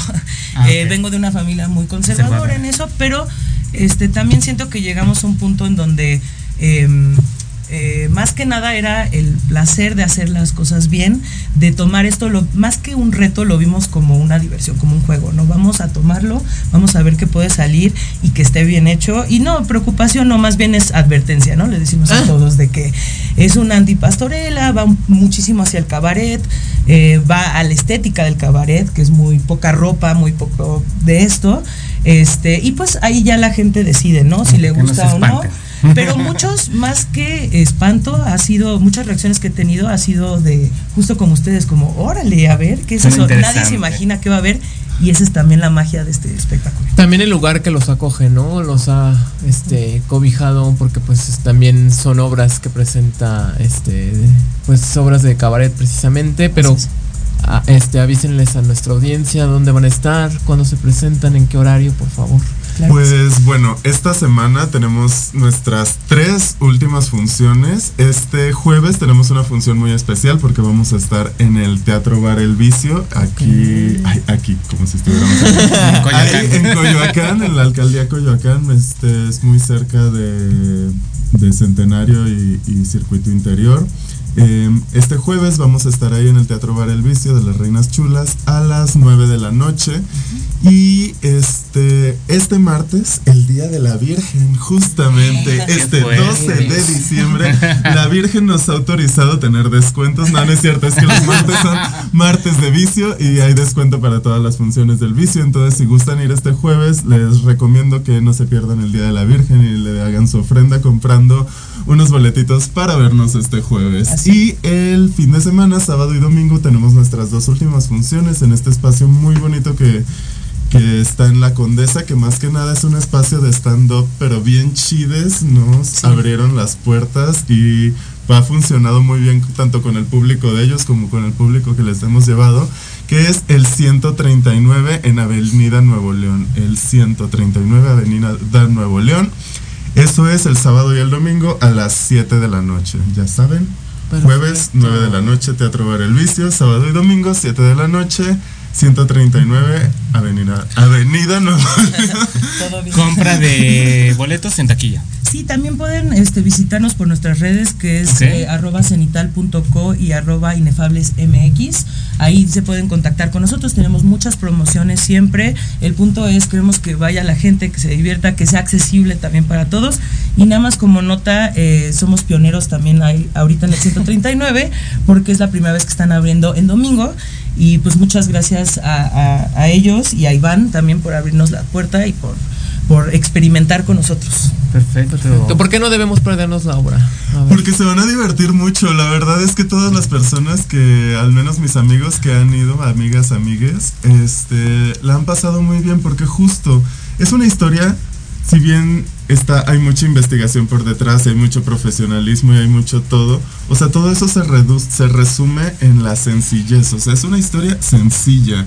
O sea, como que todo, agarramos lo mejor de todo así. Tenemos un guion muy sencillo, no es de que vas a ir y vas a estar dos horas preguntándote qué es lo que estás viendo. No tienes que leer cinco libros antes para, para digerible. entender la historia. Es digerible y además tiene este elemento tan bonito que es lo que explicaba Lía hace rato de la interdisciplina, o sea que es un espectáculo que mezcla el cabaret de la mejor manera que es una varieté. Entonces estamos viendo una historia muy entretenida donde estamos acompañando a esta repartidora a llevarle el paquetote a María. Pero al mismo tiempo vamos viendo números de todos los artistas que están en el escenario, que tan, como bien dice, hay músicos, hay cantantes, hay vedettes, hay drag queens, hay lip sync, hay danza contemporánea, hay vedetismo así del más encuerado, Tubo, parada de manos. twerk. ¿Qué, qué otros artistas vamos a ver ahí ahorita que mencionas? A ver si Mm, tienes claro ahí sí. el dato. Hay drags, también van a, Sí, van a sí. tener a madrinas, ¿no? Bueno, de eh, justo ya tuvimos una madrina para el estreno que es este Débora la Grande. Y tenemos a Liza Sansusi, Ah, que mira, está están como de moda.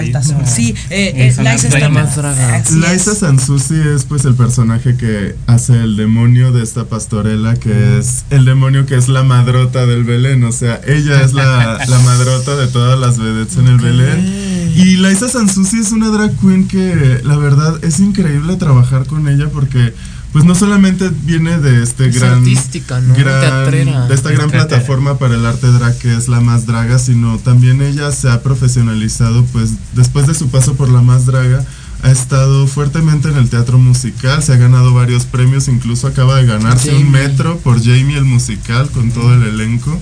O sea, es una mujer que se ha partido la madre sobre sus tacones y tiene un carisma increíble y pues lo hace fenomenal. O sea, las tablas las tiene y no podríamos tener mejor madrota.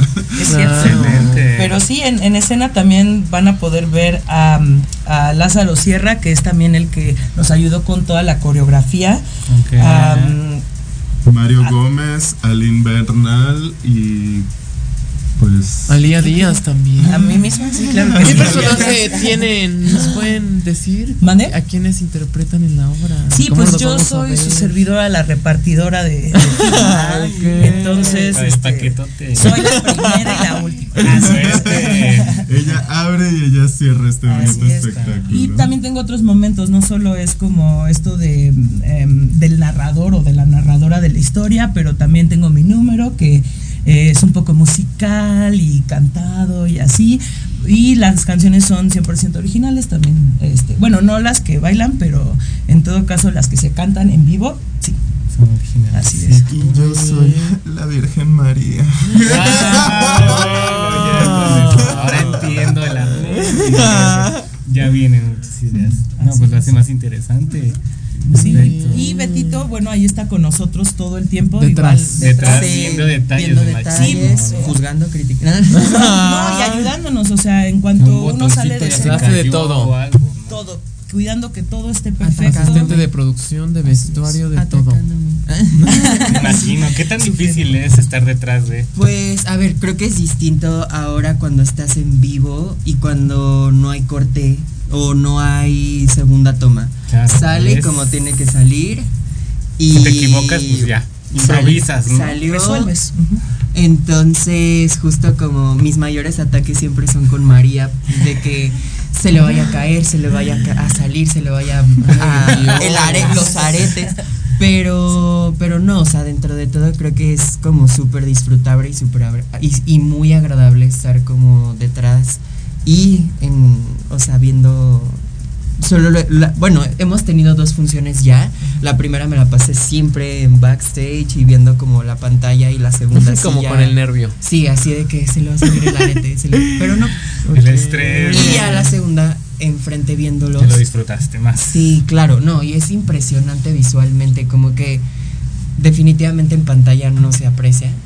Se aprecia estando ahí en vivo y sorprendiéndote de, de toda esta de de este show y de esta como delicia de estarlo como probando y, y sintiendo y es, es muy agradable. ¿Qué sientes de ver tus obras ahí? tu Pues sí, no, bueno, ay, es muy emocionante porque sobre todo hay una... eh, so- María es mi personaje favorito. Ok. Uno, porque me identifico con lo mustia que es María, pero porque a nivel, a nivel estético, las referencias, a mí me gusta mucho, sí combinar el pasado y esto que, los, que les digo, pero también el nivel de tendencia. Entonces, hay los momentos de María y, es- y verla en escenario y verla en, eh, en persona actuando, pero también al mismo tiempo es algo también importante escuchar a Cristina, que es la es la cantante que está en vivo. Hace, hace un hay un momento como de síntesis o como de extrañeza eh, en donde ves la imagen tan sacra de María y al mismo tiempo la, la voz tan melódica de Cristina que te pierdes por un momento. Y luego vienen este- estos momentos de revelación de María en donde nada más hay un hay, hay un momento en donde simplemente se te cae la cara, se te cae este todo y solo un no sé, en las artes lo describimos como un- una experiencia estética que son tantos momentos o tantos estímulos sensibles que simplemente el tiempo y el espacio se cortan. Eh, no hay otra manera de, éxtasis. Ay, qué bonito. de- de explicarlo. Wow, cada vez las más Mira. adictivo. Betito 2020. A ver. Mira, está chiquito, pero tiene un buen de aprendizaje Sí. y experiencia. Y quiero ¿Quién lo decir que, que, que para echarle más flores a Betito, este, es bien bonito tenerle en el equipo porque, eh, pues como bien dice Lía, casi todos somos artistas escénicos, si bien ya sea del lado de la música o del lado de la danza o quienes sí venimos del teatro, pero pues al final son diferentes expresiones que se asocian a las artes escénicas. Y Betito, si bien es vestuarista, si bien se está dedicando a la escena, también viene de una formación más de artes visuales. Betito está estudiando en la Esmeralda, entonces ya es como una visión desde otro mundo que pues también es súper necesaria, porque luego nos quedamos nosotros con pues esta idea de todo sobre el escenario y a crear y el cuerpo y, y Betito siempre viene más como de algo, como bien un background, algo que estudió, algo que tiene un por qué están ahí las cosas. Así es, como ¿Ya habías participado en teatro antes? No, esta es mi primera obra de teatro. Me estoy estrenando como vestuarista en, en teatro. ¿Y ya te gustó? Me encantó. o sea, es, es distinto. Igual el tema de tallas es distinto. Esta diversidad de, de la que hablan en el escenario es real. O sea, sí, una anécdota es que primero teníamos a una mujer cis interpretando a María, entró Emilio y fue absolutamente cambiar, Cambiar tallas, cambiar y nunca había, yo siempre había trabajado con modelos talla número 6 estándar, entonces, in- o sea, independientemente les iba a quedar la ropa y si no, pues Ahí te las hay otra, ¿no? Pero aquí fue como, no, a ver, aquí tenemos estos cuerpos. ¿Te adaptas? Porque te Así, adaptas. te adaptas y es muy rico también adaptarse y ver otras otras corporalidades interpretando los papeles que hemos visto interpretados por las mismas personas de siempre. Eso más que. Y a final de cuentas se ve preciosa María.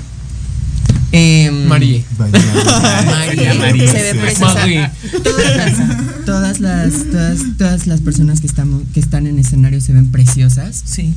Sí, incluso también quiero eh, también mencionar al acordeonista que es Itamar Hernández, a la, canta- a cantante que es. ¿Cuántos son en escena?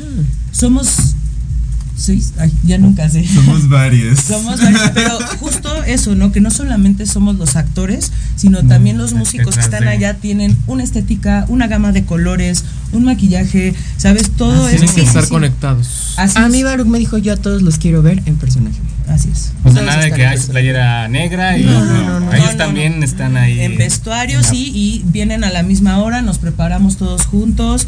O sea, y, y justo eso era la idea desde el principio, es todos somos parte de todo. Sí tuvimos nuestros ensayos a, este, aparte, Aparte, pero claro. el punto es que todos estábamos ahí todo el tiempo apoyando, viendo, por ejemplo, también era sabernos eh, eh, las escenas de los demás, ¿sabes? Aprendernos también como eso para que, justo como dice Betito, no hay otra segunda toma, entonces es cómo resolver y cómo podemos continuar con eso, pero sí, absolutamente todos, hasta los músicos, estamos involucrados. Oigan, y hablando de conexiones, ¿cómo es que conectas tú con María, tú con la repartidora y tú con, pues, olvidar ciertas eh, cosas fuera de, de la obra, problemas y demás? A ver. ¿Cómo es que conectan? Y también con el público, la importancia, el hacer reír, ¿no? Porque es complicado. Sí, bueno, eh, hacer reír sí es eh, comedia antes que nada, pero también queríamos que se viera la belleza y la seriedad del discurso que estamos viendo, que es como había dicho Coral hace rato, que sobre la liberación sexual y este, creo que tú lo dijiste en mejores términos. ¿verdad? Pero este... Ah. No, pero claro, eh, o sea, sí viene de, sí es comedia, sí es cabaret, sí es entretenimiento, pero sí cuidamos el que también tenemos este discurso, ¿no? Y bueno, de los personajes. Ver, Cuéntanos. Pues mira, yo. Déjame decirte que yo te vi en Vogue con César, justo estamos, a- acabamos de hablar de VIH, es una obra muy buena, porque Ay, lo da el debate y demás. Ah, sí, esa. y este, te vamos a ver en un papel totalmente diferente. Diferente. Pues sí, o sea, realmente no se parecen en nada María a este chique no binario que se liga al protagonista de Fierce. O sea, son dos historias totalmente distintas. Y bueno, em, ¿qué me hace conectar con María? O sea, yo la verdad es que soy súper mustia. O sea, yo me encanta vivir el deseo a través de la fantasía. Yo tengo una lista interminable de novios que tengo mis 20 novios que conozco en la vida real y les hablo, los saludo, les doy los buenos días y cuando me regresan los buenos días mi corazón se detiene un momento y nunca llego a nada con estas personas porque justo me gusta el plano de la fantasía y creo que María me permite jugar con ese aspecto de mi persona muy bien. O sea, yo por mi lado yo podré sonar muy mal, pero pues no me pueden excomulgar de una iglesia en la que nunca fui bautizado, pero pues yo no le tengo ningún respeto a la iglesia católica. no Diría le tengo ningún, ningún respeto a la iglesia católica, entonces pues tampoco me... No tienes problema. No tengo problema con jugar con este personaje, o sea, tampoco es que le sea irrespeto, bueno, creo que sí es irrespetuoso el trabajo que hago, pero justo no soy grosero, no voy violentando cristianos ni católicos, pero pues sí, o sea, puedo jugar muy bien con este aspecto pues de la putería de esta María, del del que, ay, no quiero mostrar, soy muy pura, La soy muy virgen. pero de repente, cha, se sube al tubo y da 10 piruetas. Entonces, como que eso me gusta, me gustan estos contrastes, me gusta el... El ay sí, ya lo enseñé todo en el escenario y luego me vuelvo a tapar porque no me vayan a ver así, desnuda, pobres, ay no, no, no me vean, por favor. Claro. Y pues nada, o sea, Como yo la carga de conciencia. llevo justo la primera vez que hice cabaret fue con César Enríquez en el 2018 y después de ese proyecto que estuve con César em, hice como una pausa de un año y en 2019 empecé a trabajar en cabaret y burlesque y he estado desde el 2019 trabajando en cabaret entonces como que de repente ya había parado los proyectos y salió la audición para esto y, y me movió muchísimo porque yo decía no quiero dejar el cabaret y regresé al cabaret y es algo que me gusta, jugar con el público, coquetearle, reír, guiñarle el ojo, este... Tú eres coqueta. Por naturaleza. Sí soy. En la vida real sí, también. Se queda con el O sea, te personaje. quedó como anillo al dedo. Él no es como los otros actores de que dejan el papel en el teatro, ¿no? Él se lo lleva a su casa y es María todos los días. Nosotros somos, bueno, eso es curioso, por ejemplo, de mi parte, este, eso queríamos eh, sí tomar como elementos de cada uno, ¿no? O sea, los, los personajes sí están basados en los, eh, los artistas, ¿no? Eh, empezamos con otro, con otro grupo, de hecho, se empezó a escribir para ellos, tuvimos que cambiar y lo mismo, pero fue lo mismo, fue adaptar lo que ya teníamos, pero hacia estos personajes, ¿no? Somos un grupo de personas que la mayoría nos conocemos desde la universidad, estudiamos en la UDLAP, en Puebla.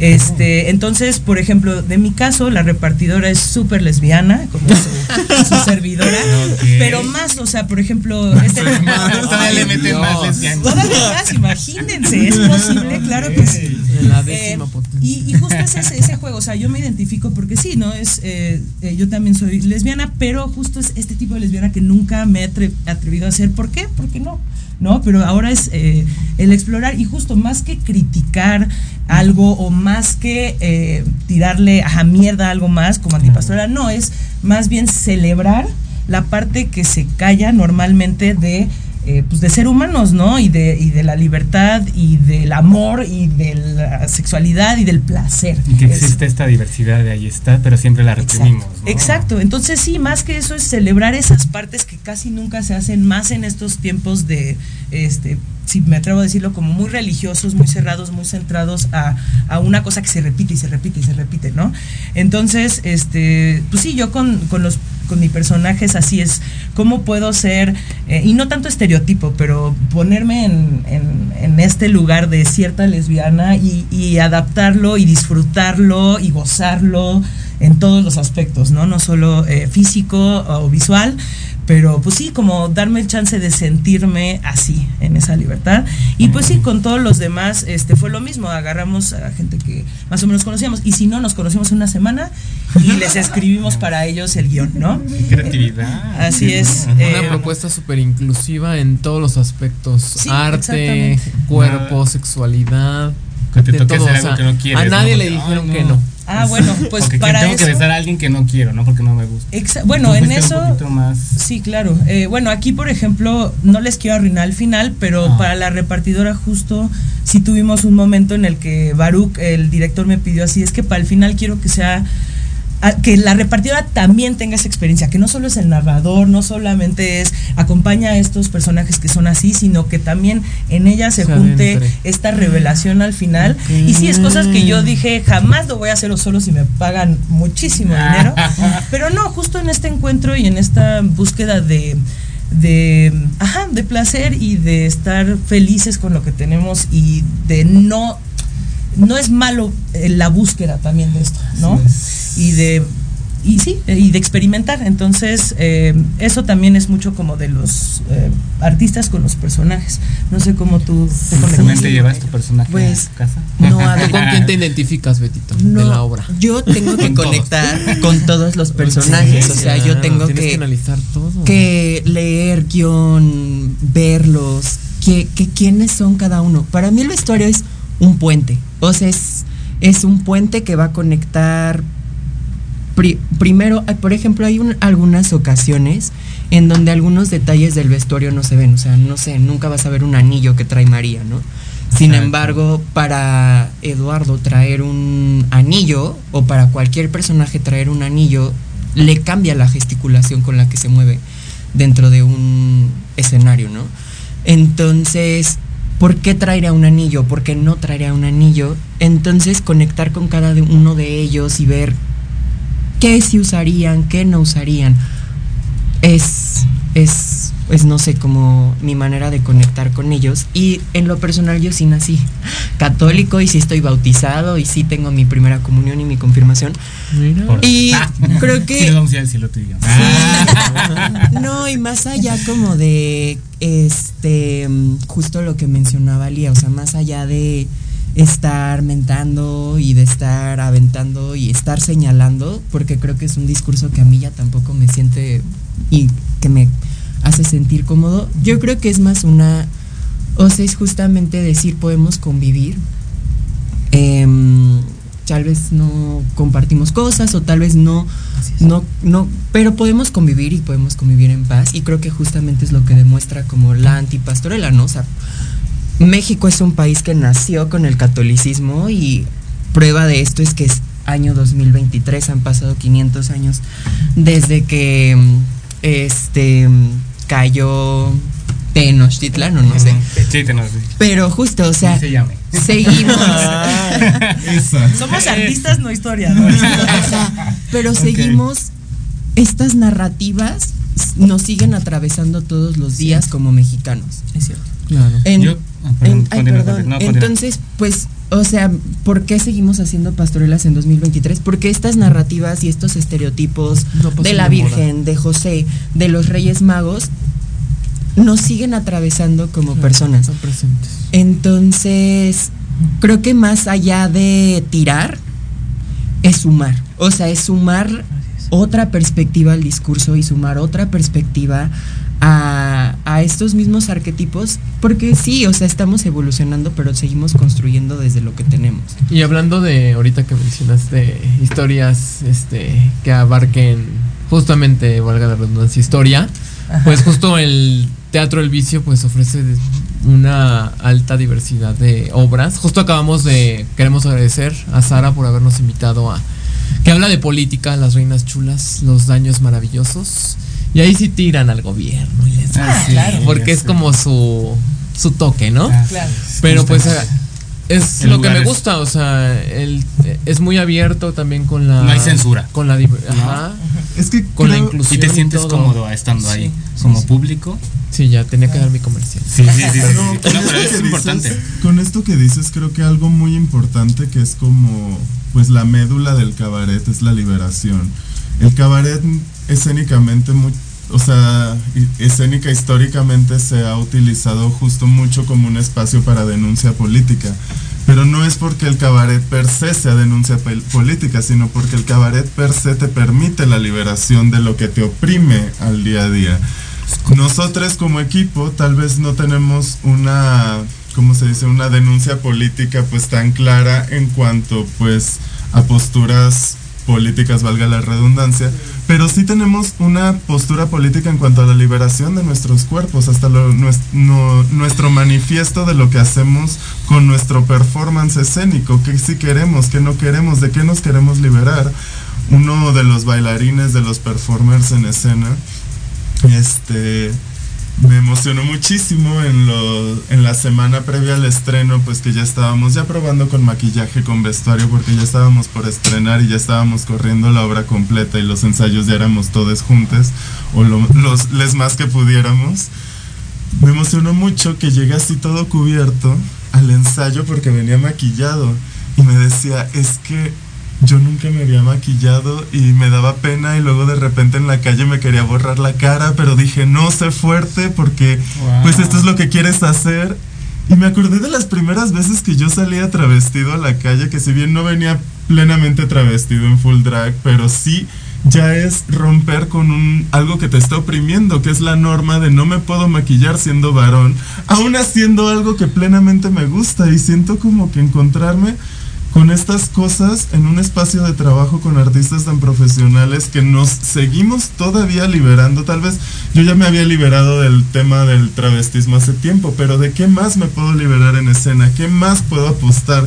¿Qué otra capa de mi piel que me estorba me puedo quitar? Y eso es creo lo que hacemos en el cabaret y por eso es tan disfrutable, no solo para los que estamos arriba, sino para el público, que finalmente, pues yo la verdad siempre me la pasé bien, pero cuando vi en el estreno a mis amigues pasándola tan, pero tan bien, dije, es que sí está bien chingón lo que hacemos, no estoy loca, ¿no? Sí, sí está bueno nuestro Sí está bueno. Y hablando del público, ¿hay alguna restricción? ¿Está abierto a todo público? Tal vez edades. ¿Hay Yo que- recomendaría quizás, este, a menos que tengan permiso eh, parental, eh, eh, arriba de, de 17 años, este, solo por, por algunos temas. No hay como tal desnudos no. full, pero sí. pero mira, por lo mismo que este mucha gente piensa así de, oh, lee pastorela nada más y dice, oh, es para toda la familia. No necesariamente, pero este eh, sí, yo recomendaría tal vez de 17 para arriba. Eh, pero a partir de ahí hasta los 100 años. Sí, por lo que hablan también de la liberación, porque hay gente Sí, todavía bueno. que no es open mind, muy cerrada. Y Vamos también- poco a que lo puede ver como. Pero que vayan y tenemos que. que plantear que Claro, este también Belén, de percepción. este Belén es un burdel. O sea, vas a ver una obra que está situada en un burdel. Sí. ¿Qué gente entra al burdel? Pues preferentemente mayores de edad. Yo sé Claro. que de vez en cuando algún menor de edad se cuela al burdel y también son bienvenidos en este bur- burdel a colarse si ya son muy precoces, pero pues al final es un burdel y van a ver cosas relacionadas a lo erótico. Así es. Regresando un poco al tema, ah, ya hablando personalmente de lo que decías de lo católico y toda esa parte, justamente creo que son tiempos de cambio. Nosotros este, te- estamos en una, mm, un, un coro de la iglesia Wow. y es abiertamente abrió- gay. O sea, ahorita se la abrió la iglesia- posibilidad de ir a templos, eh, se llama Exactamente. Misas por la Inclusión y estamos. Y igual hay cuerpos diversos, este, de todo. Hay Es organizada justo para la comunidad Entonces, y por la comunidad. me da gusto que haya este tipo de, de expresión. Que todavía existen personas como Betito que creen. Ay, les reconozco esa parte y, y pues que saber que somos parte, ¿no? De ese cambio que está habiendo en la sociedad, que ya no somos tan conservadores, que ojalá ya eso se elimine Sí. y poco a poco la religión ya se va acercando a nosotros, porque siempre lo veíamos como nos reprimían, nos callaban, nos censuraban, pero ahora ellos son los que nos buscan y nos, nos están abriendo espacios, ¿no? Entonces esto, o sea, yo como católico lo veo súper bien y me encanta, ¿no? Y ahí voy a estar. Ahí los vamos a invitar a toda Ay, la Sí, ahorita en el grupo católica. vamos a publicar Ay, ahí. sí, sí, vamos, Sí, nos no, encanta ya. también. Son parte de esos cambios. Sí, no, y mira, la verdad es que como digo, no, aquí no es eh, cancelar a nadie, al contrario, es Así inclusión, es. inclusión, inclusión. Todos queremos que vengan los que puedan, los que quieran, aun, aun los que no quieran. Hasta los ta- más críticos. Sí, porque de verdad, mira, algo que sí puedo decir, eh, muy orgullosa de, de este... No, pero me refiero a muchos. En el aspecto mucho, ¿no? Sí, sí. Ok. Pero algo que sí puedo decir de este proyecto es que eh, no te vas a esperar nada de lo que vas a ver y ese es un poquito de la magia, Me gusta. de la sorpresa de esto, ¿no? Bueno, pues perfecto. vamos a un corte y seguimos todavía. Sí, ahorita nos cuentan cómo llegaron, ¿no? Vale. Así es. A la Regresamos.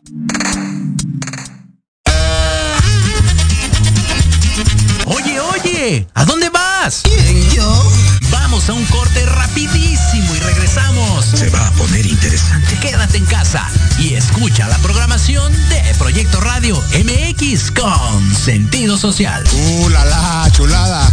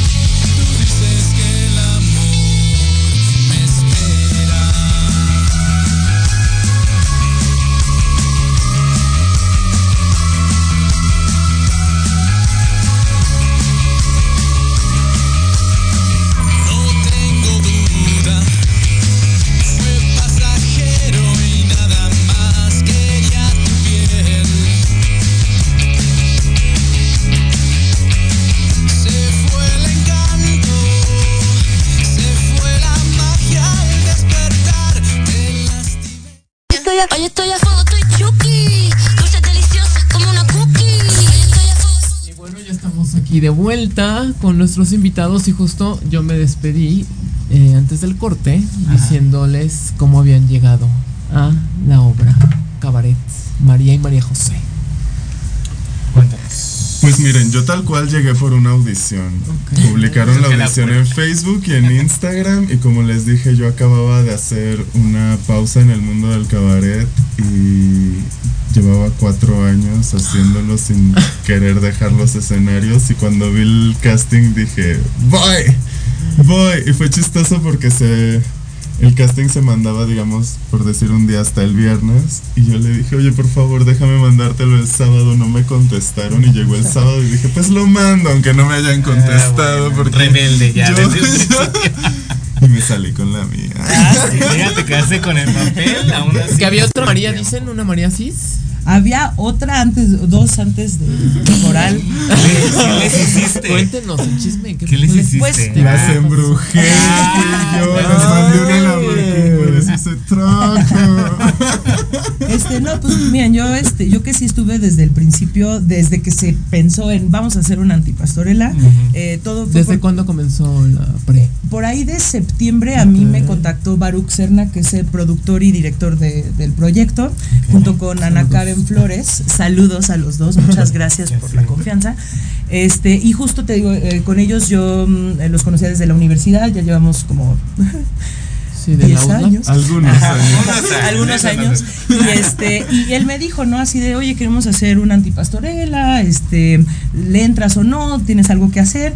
Y pues yo hace mucho no los no hablaba con ellos, no trabajaba con ellos, pero eh, se me antojó, yo confío en ellos. Y entonces nos juntamos con, primero fue un este otro grupo de, burlesque cabaret. Eh, se empezó a, a construir con ellos, pero pues hubo ahí diferencias también de horarios, mucho de horarios, porque sí era como lo vamos a hacer en seis, en seis sesiones. Y este, y pues sí, a veces cuando dice solo tenemos seis eh, ensayos, es como, ah, entonces bueno, eh, decidimos ahí mejor trabajar con otro tipo de personas, eh, llamamos a, a otra actriz que de hecho estuvo en las fotos y todo, desgraciadamente lo mismo por cuestiones personales eh, y diferencias también, ya que estaba dentro del proyecto, pues dijo así como la verdad no me lanzo a esto. Está bien, comprendimos. Claro. Y este, y de ahí ya justo fuimos jalando a, a los demás este, actores que conocíamos. Esto sí fue de yo conozco a esta persona, yo sé de esta, recomendaciones. Este, Y faltaba la protagonista. Sí, mira. Y pero Le nos cayó. Pues, justo fue, sí fue mucho, eso sí fue trabajo de producción de Brenda Baruch y Ana Karen, eh, de conseguir a todos, pero nos consiguieron a todos. eh, y pues fue poco a poco, cada quien les digo, empezamos con eh, ensayos, eh, perdón, específicos, personales con cada uno.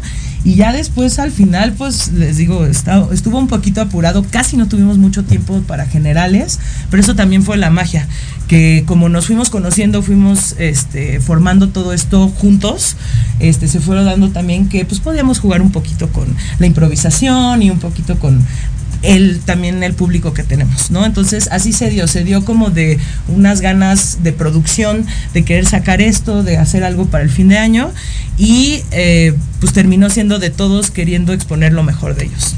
Yo creo que es a lo que te arriesgabas, ¿no? Por ejemplo, es, platicas de esta actriz que dices que ya estando ahí dijo, ya mejor me he hecho para atrás. Sí. Lo difícil, ¿no? De ahora, ching, ¿y ahora qué hacemos? Conseguir a alguien más. Así es. O sea, tú ya, estabas Resolver. preparada para eso, ¿no? Ya. Yo, la verdad, no sé cómo le hizo producción. En ese entonces nada más. Como le hice yo. Más bien, también. Sí, o sea, en cuanto a producción fue eso, fue no nos podemos lamentar ni 10, o sea, No ok, sí estuvo mal, ah, corajito, pero es a trabajar. Ahí Claro. vamos a ver quién, Claro. vamos a hacer audiciones, vamos a sacarlo en redes, vamos a preguntar y va- lo vamos a hacer porque esto se va a hacer, o sea, la show pastorela debe ya continuar. está. Sí, Claro. el 139 ya estaba apartado, el vicio ya estaba apartado y nosotras ya Ya estábamos las fechas. Compromiso, ¿no? ¿Y tú, Así es. Betito, cómo No. te integraste al proyecto? Ah, bueno, Cuéntanos. esperen, antes Ah, yo bueno. quería comentar algo de eso. Yo estoy contentísimo de que haya sucedido esto, no porque diga, sí, qué bueno que se fue. No, no, no, no, no, no, no, al Tuviste un reto contrario. más grande. No, al contrario. Creo que justamente cuando, o sea, como cada cuerpo tiene sus, su- sus requerimientos, aquí la experimentación y la propuesta a nivel con Baruch hubo muchísimo más oportunidad de proponer. Entonces, yo usualmente no me meto en peinado ni maquillaje porque eso no me corresponde Yo y no me pagan por pedos. eso. Yo no me meto en pedos. Pero le dije, ¿sabes qué? Si vamos a cambiar, yo también quiero cambiar cosas. Y entonces pudimos cambiar, o sea, hubo Llegaste un- con tus reglas. No, ahora y ahora sí ya hay una, o sea, el personaje de María sí estaba en un 100, ahorita ya está en otro En un nivel. top. Y por eso yo lo sigo mencionando y estoy muy orgullosa de eso. Pero ¿cómo llegué yo? Pues yo coincidí con Baruch en un en un proyecto, en una película que está próxima a estrenarse. Y este un día me escribió, oye, ¿estás ocupado para tomar un, un café? Hay algo de lo que te quiero platicar. Y me dijo... Dijiste, chamba, va a haber chamba. No, yo dije, bueno, pues una última cosa para el año. Yo estaba de que... Ya me voy de aquí. vacaciones. Sí, porque entre la escuela... Sí, claro. Entre la escuela y entre... También, yo, bueno, yo no... Yo, Lía dijo que no soy escénico. Bueno, no. Dijeron que no soy escénico, pero la realidad es que, o sea, en esta investigación del vestuario, un amigo me, un amigo una vez como que, mm, que él es bailarín de danza contemporánea, lo invité a ver performance y me dijo, es que está muy chido lo que hacen ustedes con el cuerpo desde las artes visuales, pero no tienen conocimiento de su cuerpo. Y ahí fue cuando me cayó el 20 y dije, Ah. ¿cómo es posible que yo, siendo el cuerpo ¿Yo, mi- Betito? Pues sí, o sea, yo Betito siendo o, o- o teniendo el cuerpo como lienzo principal de mis creaciones, no conozco yo mismo mi propio cuerpo, entonces comencé también en danza contemporánea y ballet. Y eso ahora también es una práctica que incluyo dentro de mis Y ahora diseños de entiendo todo vestuario. por tus fotos artísticas. Ah, y sí, hola. y Y pues lo que le costó al diseñador. En- ya te quemé. Entonces, ya me dijo, o sea, Baruch, pues no solamente hay actores, habemos bailarines, habemos vedettes. Y yo dije, creo que es el momento no solamente de poner en práctica mi diseño de vestuario, sino también estas nuevas, estos nuevos lenguajes que estoy conociendo y aprendiendo. Y entonces me platicó, lo que me preocupó más que nada, me dijo, bueno, dentro de una semana tendríamos que tener fotos Una de publicidad. respuesta. En- ¿Qué fue? Todo fue así, todo fue así. fue contactar, ver de dónde sacar préstamos editoriales, ver de dónde eh, sacar ropa. Cuando usualmente hacemos diseño de vestuario, lo ideal sería que todo lo diseñamos y todo lo mandamos a confeccionar, pero en este caso el tiempo, el tiempo, Nos comió. pues sí, o sea, el tiempo, el tiempo nos, no nos comió porque Sí lo Sí, logró. lo logramos, pero Eso, justamente Con mucho orgullo. el trabajo de diseño de vestuario es más de edición y de editar y debe decir esto sobre esto y, y jugar. Entonces hay piezas de diseñador, hay piezas de la lagunilla, hay piezas del vestuario de cada uno de los participantes o incluso confecciones que sí dijimos esto se tiene que mandar a hacer y se tiene que mandar a confeccionar en tiempo récord. Y, pero sí, o sea, básicamente llegué yo en de una tarde hablando con Baruch y me dijo, este es el proyecto. La estética católica y todo el imaginario religioso me llama mucho, porque pues de ahí vengo y no lo puedo negar, no puedo negar la cruz, cruz de nuestra de mi parroquia.